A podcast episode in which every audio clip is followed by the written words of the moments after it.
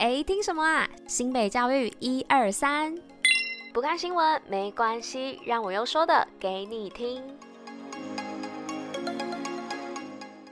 嘿大家吃饭了吗？我是珍珍，大家午安。今天是十一月十六号，礼拜四，新北教育一二三的第四百零一集，同时也是第四季的第三十二集喽。那还记得昨天跟大家分享这个二零二三新北欢乐耶诞城的部分吗？那今天的新北啪啪造呢，就是要来跟大家分享关于耶诞城的部分哦。那就让我们继续听下去吧。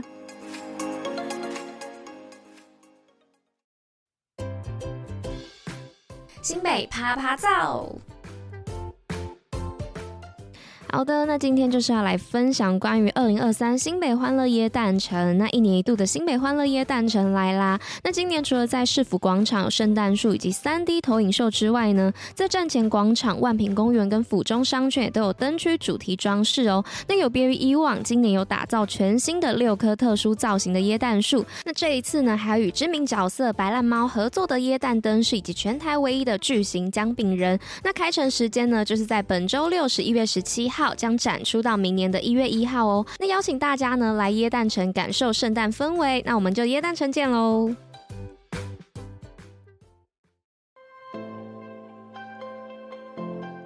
OK，那来到今天新闻的部分呢，首先第一则新闻呢，要来说到的是新北八连霸友善校园奖延续爱、希望与荣耀。那教育部一百一十二年度的友善校园奖呢，于九月底揭晓了。那新北市呢，缔造自一百零五年起连续八年获奖数为全国之冠的佳绩。那新北市教育局呢，也于日前展开新址友善校园传爱的颁奖典礼。那由教育局副局长亲自出席并颁奖给予鼓励，同时呢，也邀请全市学府行政伙伴共同参与这场充满爱、希望与荣耀的友善校园盛会。再来第二则新闻呢，是新北职业试探教育获日本国际大奖。那新北市呢，为了打造全国最完整的职业试探体系，那从一百零四年起呢，成立职业试探暨体验教育中心。那至今呢，已经成立了十六所的职业试探中心哦，并在今年的日本优良设计奖中呢，新北市教育局以职业试探暨体验活动，在全球五千四百四十七件作品当中脱颖而出，获得 GMARK 的标章。那并受邀到日本参加颁奖典礼。让全世界看见新北市性教育的核心价值。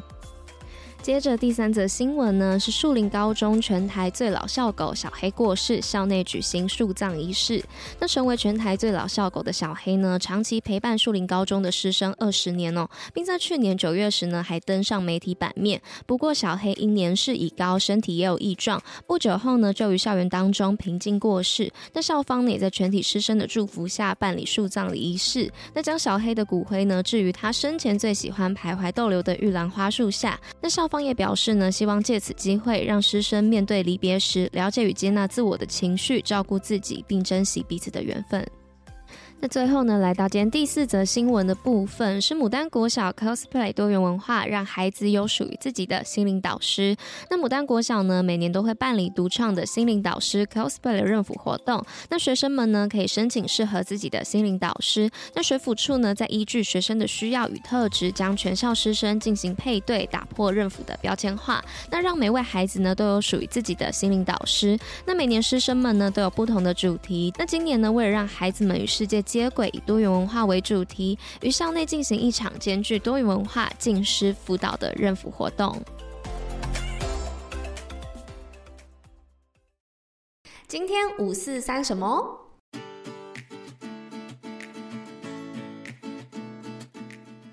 今天五四三要来分享什么样的内容呢？要来分享就是关于诶，为什么生日就一定要吃蛋糕啊？那当自己或是身边的朋友生日的时候呢，我们总是会在生日当天吃蛋糕庆祝。然而呢，吃过那么多的生日蛋糕，有没有好奇过，那为什么生日就一定要吃蛋糕呢？那其实直到公元四世纪之前哦，基督徒呢都认为庆祝生日是一种异教习俗。那各种有关生日的庆祝活动呢，包括切蛋糕和吹蜡烛，其实都可以追溯到古希腊。腊时代哦。那古希腊人呢，会在圆月的时候将甜美的蜜饼放在月亮女神的祭坛前，并点燃许多的火炬，用来供奉月神哦，祈求她的保护。那也象征着神圣的气氛与对月神的崇敬之情哦。那后来呢，只要到了孩子生日，父母便会在桌上放置甜美的糕点，并点燃许多的蜡烛哦。那因为希腊人呢，相信蜡烛有一种神秘的力量，能够祈求月神的守护，并且带来好运。那当一口气吹灭所有的蜡烛时呢，那么愿望就定能够实现哦。那他们呢，也会在生日当天说祝贺的话，相信这样呢，可以保护孩子在满周岁的那天不会被邪灵所侵害哦。因为人们相信在生日这天也是人与恶魔最接近的一天。那演变到了今天呢，人们会在庆祝生日的时候，会在生日蛋糕前面许下三个愿望，并吹熄蜡烛，希望愿望能够实现。那其实呢，你正是在向月神阿提密斯祈求愿望实现哦。好啦，那以上呢就是今天跟大家分享的五四三内容。那今天新美教一二三的第四百零一集就到这边啦，那我们就明天见喽，大家拜拜。